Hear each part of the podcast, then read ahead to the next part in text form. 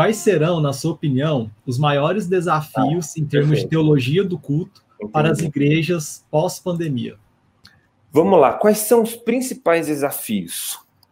É, eu acredito que o principal, assim, o, o, primeiro grande desafio que a gente vai ter é de fazer com que as pessoas voltem para a igreja. Como o Pedro falou aí. É, muitos irmãos, isso é uma coisa muito séria, gente. Muitos irmãos, é, eles não têm a capacidade teológica e a sensibilidade espiritual de perceber que eles é, estão fracos na fé. É... E por que, que eu digo isso? O culto dominical, eles são doses homeopáticas da graça de Deus que permitem a estabilidade da vida espiritual do crente. Então, o culto no domingo tá para o cristão, assim como a quimioterapia está para o cara que tem câncer. Ele não pode, por exemplo, um cara, por exemplo, que é diabético, ele não pode lá no primeiro dia do ano e dizer assim: coloca 4 litros de insulina aqui que eu quero passar o ano inteiro sem vir aqui. Não, ele precisa tomar doses homeopáticas. Então, o culto ele está para o pecador, assim como a insulina está para o diabético. Então, o pecador ele precisa ficar, ser exposto aos meios de graça periodicamente. Por isso, a necessidade do Santo Dia do Senhor, o domingo. E aí, domingo após domingo, a gente vai lá e a gente está sendo transformado à imagem de Cristo, aquela ideia de que Paulo fala de glória em glória, enfim. Então, os cultos, ele tem esse, esses espaçamentos, a gente entende isso pelo Novo Testamento. É até interessante, né? Paulo, se não me falha a memória, e, e me desculpa, me salvo engano, mas Paulo acho que está na sua segunda viagem missionária e ele quer trazer, aqui um parênteses, ele quer trazer um, alguns benefícios financeiros para os irmãos, uma oferta da Macedônia lá para os irmãos de Jerusalém, e ele quer chegar antes da festa é, é, de Pentecostes, não me falha a memória.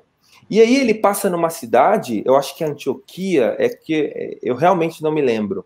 Mas ele, eu sei que ele passa numa cidade e ele chega num dia de semana.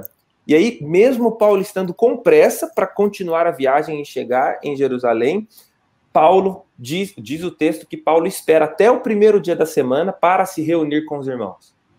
Olha a importância. Paulo não podia ter convocado um culto ali. Irmão, vamos fazer um culto aqui de terça-feira. Não tem problema, a gente faz aqui rapidinho, eu sirvo a ceia para vocês, mata a saudade de todo mundo, continua a viagem porque eu estou com pressa. Não, mas ele diz que ele espera até o primeiro dia da semana. Então, há uma importância gigantesca nesse espaçamento dos cultos ser todo, todo domingo, periodicamente. Enfim, fecha parênteses.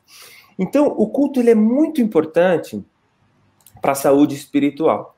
E aí vem pandemia. Aí os irmãos não se expõem aos meios de graça. Aí os irmãos assistem aos cultos online.